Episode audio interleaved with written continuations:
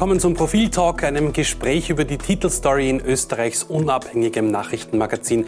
Und heute geht's ans Meer mit Profiljournalist Alwin Schönberger und Herausgeber Christian Reiner. Schön, dass ihr da seid.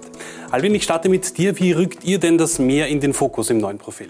Naja, die, viele Menschen sehnen sich nach dem Meer. Und viele Menschen sind der Ansicht, und auch fest davon überzeugt, dass das Meer ihnen gut tut, dass sie sich besser fühlen, dass sie besser schlafen, dass sie ähm, insgesamt entspannter sind. Es gibt also sehr, sehr viele auch Mythen rund um das Meer und um die angeblich wohltuende Wirkung von Meerwasser. Und ähm, jetzt wollten wir uns mal anschauen, was stimmt denn daran? Gibt es naturwissenschaftliche Belege dafür, mhm. dass das Meer tatsächlich uns gut tut äh, und ähm, sogar medizinischen Nutzen haben kann? Und die Antwort, kurz gesagt, heißt ja. Mhm. Es gibt relativ viele Belege dafür, auf welche Art und Weise uns Wasser allgemein und Meerwasser im Speziellen gut tut. Das sind zum einen die drin, also ganz äh, strikt biochemisch die äh, Beimischungen äh, im, im, Meersalz. Das sind verschiedene Spurenelemente und, und, und äh, sogar Dinge wie Strontium. Das klingt gefährlich, ist es aber in dieser Menge natürlich nicht. Die ähm, Effekte auf die Atemwege haben, auf die Haut haben, ähm, aber auch, aber auch der Psyche gut tun und dem Gehirn gut tun. Es gibt eine sehr intensive neurologische Forschung dazu, welche Gehirnchemie in Gang kommt, äh, wenn wir ins Wasser springen, wenn wir schwimmen, wenn wir Wellen surfen, was auch immer. Ja?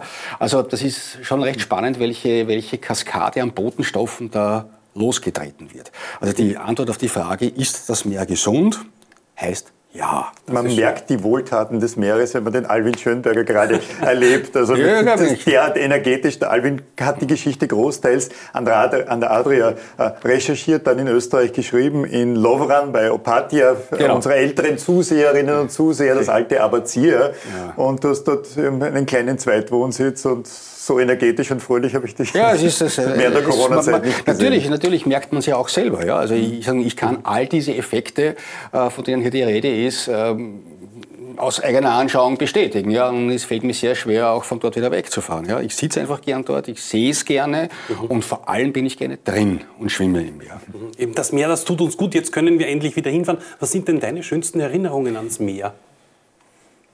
Kindheit ohne Ende. Mhm.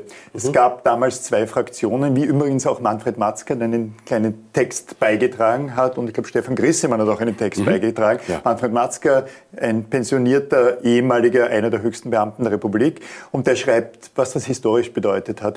Und abgesehen von der KK-Monarchie, über die er da schreibt, schreibt er auch, dass es in den 50er, 60er Jahren zwei Fraktionen gab. Die einen fuhren nach äh, Lignano und, und Ciaorle, also die Italien-Fraktion, so, Bibione, ja. Cesolo, Cesolo, ganz wichtig, genau. Und die anderen fuhren nach Jugoslawien, also was jetzt Slowenien, Slowenien und und, und, und, und Kroatien ist. Ich fuhr genau dorthin oder fast dorthin, wo Alvin Schönberger des Öfteren ist, nämlich nach Opatia. Mhm. Und das sind meine Kindeserinnerungen mit den Eltern im, im, im alten Mercedes, würde ich sagen, damals nicht alten Mercedes, acht Stunden ja. ans Meer.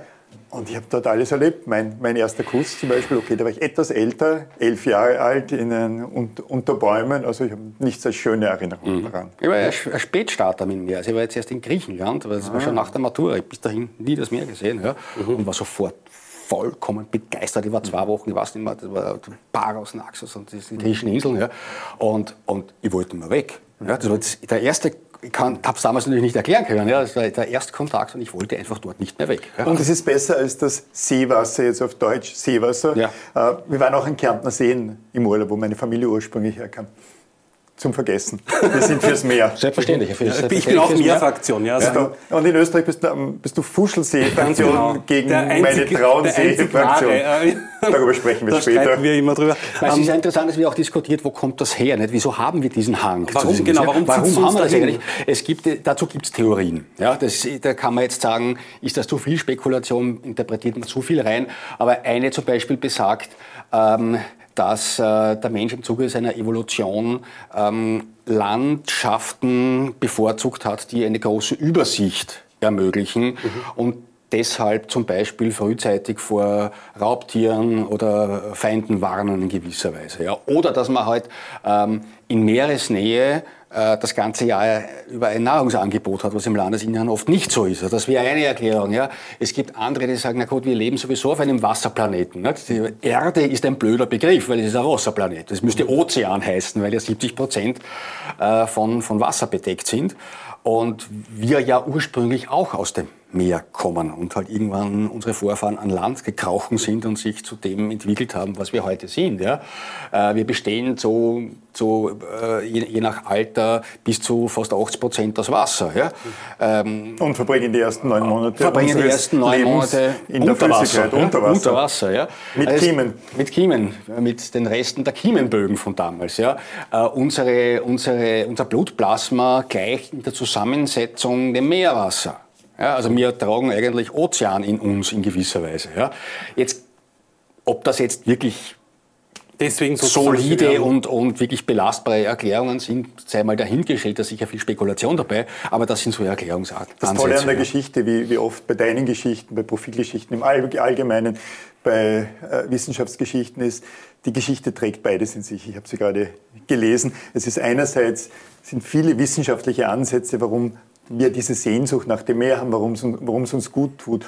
Die Geschichte ist aber jetzt nicht radik äh, radikal wissenschaftlich in dem mhm. Sinne, dass sie behaupten würde, all diese chemischen oder historischen, anthropologischen Einflüsse würden jetzt einen unmittelbaren Kausalzusammenhang mhm. haben, damit, was, dass mhm. wir uns am, am, am Meer wohlfühlen. Also es muss nicht Kausalität sein, es kann Korrelation sein und natürlich ist vieles davon Wohlfühlen psychisch auch ein Placebo-Effekt. Selbstverständlich. Und das erfüllt diese Geschichte. So wie oft, so, so wie oft bei uns nicht apodiktisch diese, der einen oder anderen Seite zuneigen, sondern für unsere Leserinnen und Leser vieles offen lassen, liest sich auch großartig übrigens. Manches kann man natürlich schon messen, immerhin. Das ist, äh, nicht, dass das jetzt unbedingt ein Beweis für etwas wäre, aber, aber zum Beispiel die Hirnchemie lässt sich messen. Das ist Dopaminausschüttung beispielsweise, die ein Wohl- und Hochgefühl erzeugt. Ja. Oxytocin, ein, das sogenannte Bindungshormon. Also all das kommt in Gang, wenn wir uns im mehr bewegen. Deswegen gibt es auch Ansätze, zum Beispiel äh, Menschen mit, mit Drogenabhängigkeiten, die ja auch diesen Kick brauchen, diesen Dopamin-Kick brauchen, ob man das nicht quasi umlenken kann mhm. auf eine gesündere Alternative, nämlich ähm, ähm, sich im Meer zu bewegen beispielsweise. Ja? Es, hat ja auch, es hat ja auch was Beruhigendes. Allein das Meeresrauschen bringt uns quasi ja. in die Ruhe. Also die psychische Auswirkung vom Meer auf den Menschen ist ja durchaus gegeben, oder? Also ja. die beruhigende. Ich schlafe schon bei, bei, beim Rauschen eines Ventilators, selbst wenn der in irgendeine Richtung geht oder einer Klimaanlage besser, selbst wenn die nicht kühl. Also Rauschen als solches ja. ist schon mal, ist ist mal ganz gut. Und, und Rauschen ist auf jeden Fall besser als Rausch. Und, und, und da, fällt, da fällt mir ein, also man kann, also, äh, beim, beim, beim Ventilator, ja, also man kann also die Menschen schlafen sogar besser, wenn das zum Beispiel äh, von einem Tonband das Meeresrauschen kommt, ja? Mhm. Oder wenn sie Videos oder Bilder davon sehen. Also auch das wirkt. Oder stelle ein Aquarium hin. Mhm. Die Menschen fühlen sich beruhigter. Da gibt es Untersuchungen, die sagen, also die Zahnarztängste nehmen ab, wenn die Menschen vorher auf ein Aquarium schauen. Also man kann wirklich äh, sagen, ab ans Meer und dann geht es uns besser, unterm Strich. Auf jeden Fall. Auf jeden Fall. Äh, vor zehn Minuten. kommt, kommt ihr mit. Ja, also, äh, Unbedingt. Und ein, ein, See ist kein Meerersatz, das muss man auch mal wirklich sagen. Also da hat das Meer schon deutlich bessere Wirkung oder mehr Wirkung auf den Körper, oder? Äh, jetzt auf, also biochemisch betrachtet wohl ja. Ich meine, insgesamt ist, ist, es schon auch Wasser im weitesten mhm. Sinne. Ja? Und, und, viele Studien gehen auch in die Richtung, dass sie äh, untersuchen, was macht Wasser mit uns. Ja? Mhm. Aber das Meer ist natürlich jetzt aufgrund der Zusammensetzung schon nochmal speziell. Ja. Kommt wahrscheinlich auch darauf an, ob es der Neusiedlersee ist, wo man durchwarten kann und wenn wenig Wasser drin ist, eher einem bis zum Knie geht oder ein kleiner Alpensee oder dann ein See, den wir nicht vom, vom, vom Meer unterscheiden könnten, weil äh, weil der, Horizont unendlich weit weg ist. Also man, das, am, Bodensee solange das Wasser nicht kostet, ist vielleicht nicht immer ganz klar, ob das nicht die Ausläufer des Meeres sind. Man, interessant ist, ich glaube, das eine frühere Studie, an die ich mich erinnere, äh, da hat man versucht herauszufinden, welche, welche sozusagen Eigenschaften äh, oder Voraussetzungen müssen erfüllt sein, damit man einen Ort als Heimat empfindet. Ja? Mhm. Und da waren natürlich verschiedene, verschiedene äh, Umstände, die die Menschen genannt haben, aber konstant war immer der Ausblick auf eine freie Wasserfläche. Das war immer eine, eine, eine, Voraussetzung dafür, dass Menschen sagen, ja, ich empfinde das irgendwie als Heimat. Ich freue mich darauf, wenn ich das jetzt bald wieder habe in Kroatien und äh, Ich komme mit. Ja, sind wir schon am Weg. Wunderbar. Schauen Sie rein ins Profil, wenn Sie mehr wissen wollen über das Meer. Schauen Sie eben da rein, wie auch bei uns. Bis zum nächsten Mal. Danke fürs Zusehen.